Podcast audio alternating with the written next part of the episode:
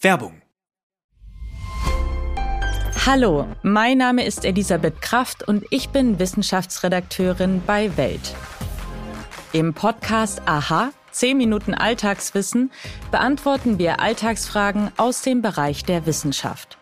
Was passiert im Hirn, wenn wir altern? Können wir zu lange schlafen und gibt es den Post-Holiday Blues wirklich? Um diese Fragen zu beantworten, sprechen wir mit Expertinnen und Experten, die uns helfen, die Welt noch besser zu verstehen. Immer dienstags und donnerstags bei Welt und überall, wo es Podcasts gibt.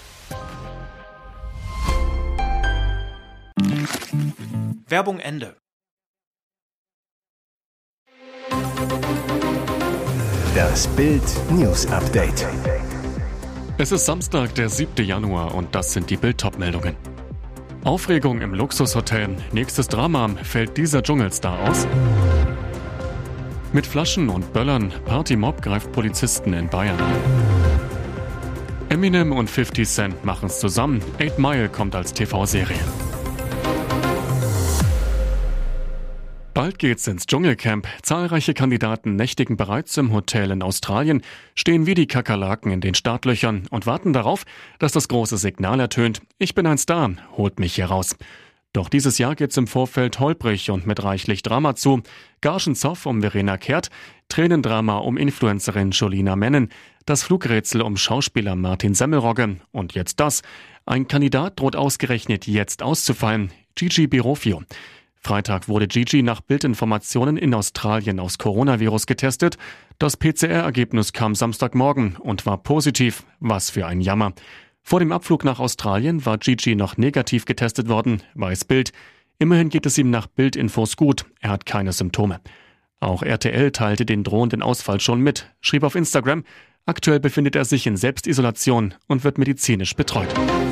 Neue Hiobsbotschaften vom Immomarkt. Nach mehr als zwölf Jahren Immobilienboom in Deutschland erwarten Experten fallende Preise, aber einen zunehmenden Anstieg der Mieten. Denn mit steigenden Kreditzinsen und hohen Baukosten können sich viele Menschen kein Eigentum mehr leisten oder treten von Bauprojekten zurück. Der Grund? Viele weichen auf Mietwohnungen aus, so dass Mieten wieder kräftiger klettern. Das trifft in Deutschland viele Menschen, da nur rund die Hälfte der Bevölkerung in Eigentum lebt, so wenig wie kaum in einem anderen Land Europas. Es ist ein ungewohntes Bild. Nach über einem Jahrzehnt steigender Preise sind Häuser und Wohnungen wieder etwas billiger zu haben, auch in begehrten Städten. Die Position von Kaufinteressenten hat sich etwas verbessert. Im dritten Quartal fielen die Preise für Wohnimmobilien, laut Statistischem Bundesamt, im Schnitt um 0,4 Prozent zum Vorquartal. Der Verband deutscher Pfandbriefbanken beobachtete einen Rückgang um 0,7 Prozent, das erste Minus seit 2010. Gemessen am Vorjahresquartal stiegen die Preise, wenn auch gedämpft. Fachleuten zufolge dürfte sich der Trend beschleunigen. Gewalt gegen Polizisten und Rettungskräfte kann nicht nur Berlin. Auch in einer unterfränkischen Kleinstadt mit nur etwa 3300 Einwohnern wurden jetzt Polizisten von einem Partymob angegriffen. Mit Flaschen und einem Böller sind die Beamten im bayerischen Ostheim vor der Rhön beworfen worden. Der Grund? Die Polizei wollte eine wilde Party auflösen. Zu dieser hatte ein junger Mann laut Polizei über soziale Medien aufgerufen.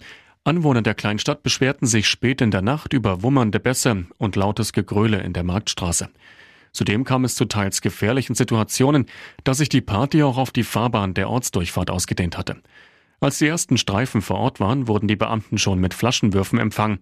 Diese angegriffenen Polizisten forderten daraufhin umgehend Unterstützung an und konnten die Situation nur mit einer Vielzahl weiterer Streifen aus dem Bereich Main-Rhön und sogar aus dem angrenzenden Thüringen und Hessen unter Kontrolle bringen.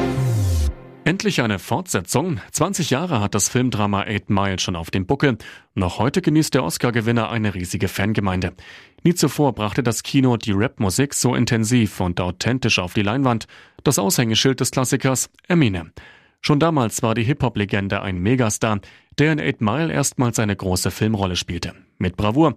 Obwohl die Geschichte fiktiv ist, gilt der Film als inoffizielles Biopic von Eminem, der Musikdrama einen aufstrebenden Rapper in den armen Gegenden von Detroit spielt. Berühmt ist der Film auch durch die Rolle von Brittany Murphy, die sieben Jahre später mit nur 27 Jahren tragischerweise verstarb.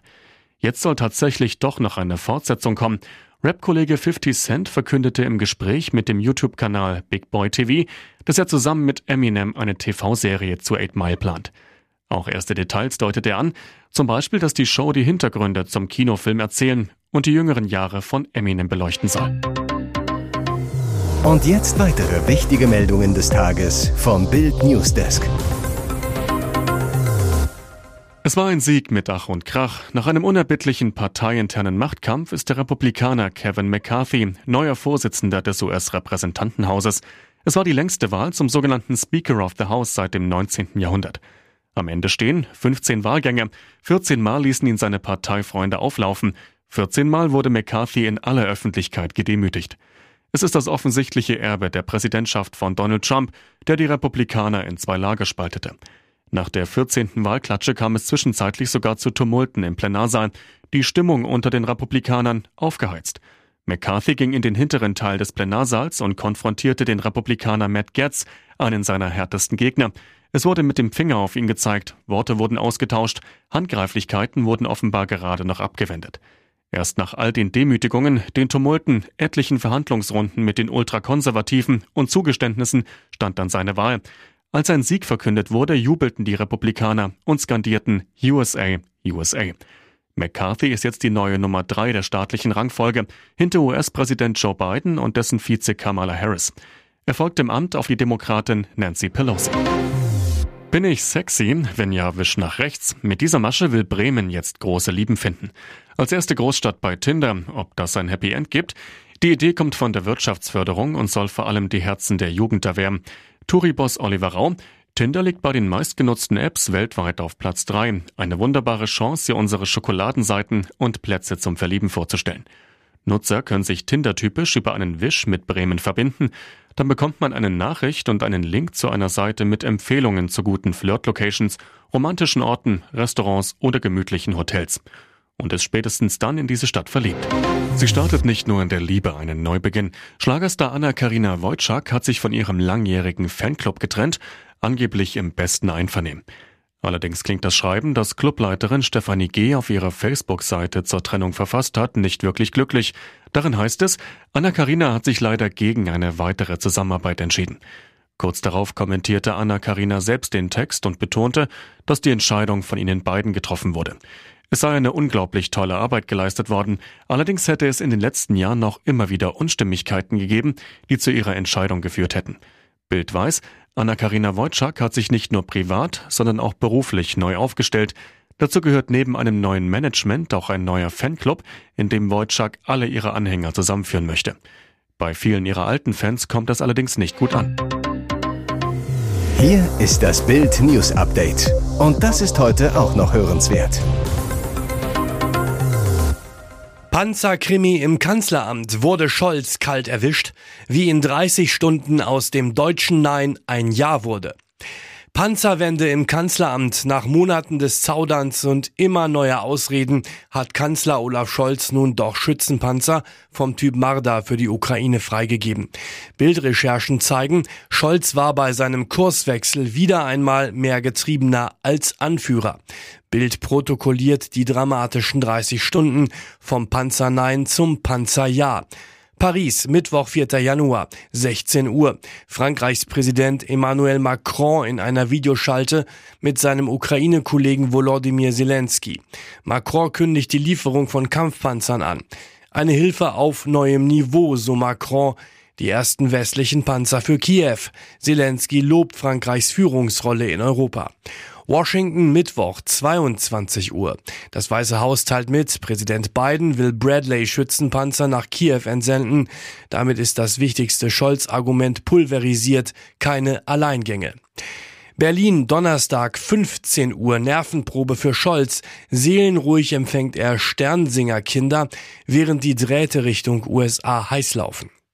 Gegen 18 Uhr dann die erlösende Nachricht, Biden ist bereit für eine gemeinsame Erklärung. Um 19 Uhr telefonieren die Politiker. Berlin Donnerstag 20 Uhr, rechtzeitig zur Tagesschau, meldet das Kanzleramt USA und Deutsche versorgen die Ukrainer mit Schützenpanzern. Scholz und Biden versprechen zudem zwei Flugabwehrsysteme vom Typ Patriot. Tötete er seine Schwester im Drogenrausch? Robin von Bruder erstochen, Blutbad in Bayern, Mutter schwer verletzt. Robin ist tot, ihre Mutter schwer verletzt. Teenager Dennis S. hat in Weisendorf in Bayern ein Blutbad angerichtet. Im Streit ist der Junge mit einem Messer auf Mutter und Schwester losgegangen. Die 14-jährige Robin starb, Mutter Nadine S. liegt schwer verletzt im Krankenhaus. Warum es zu dem Streit kam, ist unklar. Die Polizei hatte den Tatort großräumig abgesperrt, alle Spuren gesichert. Eventuell befragen wir in den nächsten Tagen noch die Nachbarn, so ein Polizeisprecher. Die Mutter ist zwar schwer verletzt, schwebt aber nicht in Lebensgefahr, so der Polizeisprecher. Auch zu den familiären Hintergründen ermitteln die Beamten noch. Laut der Nachbarn sollen Nadine S. und ihr Mann getrennt gelebt haben, die Kinder mehr beim Vater gewesen sein. Ein Freund der Jugendlichen zu Bild, der Dennis hat wohl schon länger Drogen genommen, da gab es deswegen ständig Probleme. Halbnackt auf dem Ergometer, hier feiert Ronaldo ein Tor für Al-Nasser. Mitspielen durfte er noch nicht, dafür jubelte Cristiano Ronaldo umso sportlicher. Mit nacktem Oberkörper strampelte der Promi-Neuzugang von Al-Nassr in der Kabine auf dem Ergometer und verfolgte dabei auf dem Monitor den 2-0-Sieg gegen Al-Tae. Wie sehr dem Portugiesen sein neuer Club schon am Herzen liegt, konnten die Fans bei Instagram verfolgen. Dort zeigte der Verein in einem kurzen Video den Ronaldo-Jubel nach dem 2-0-Siegtreffer durch den Brasilianer Talisca. Warum Ronaldo noch nicht im Kader für das Spiel stand, gab der saudische Verein nicht offiziell bekannt.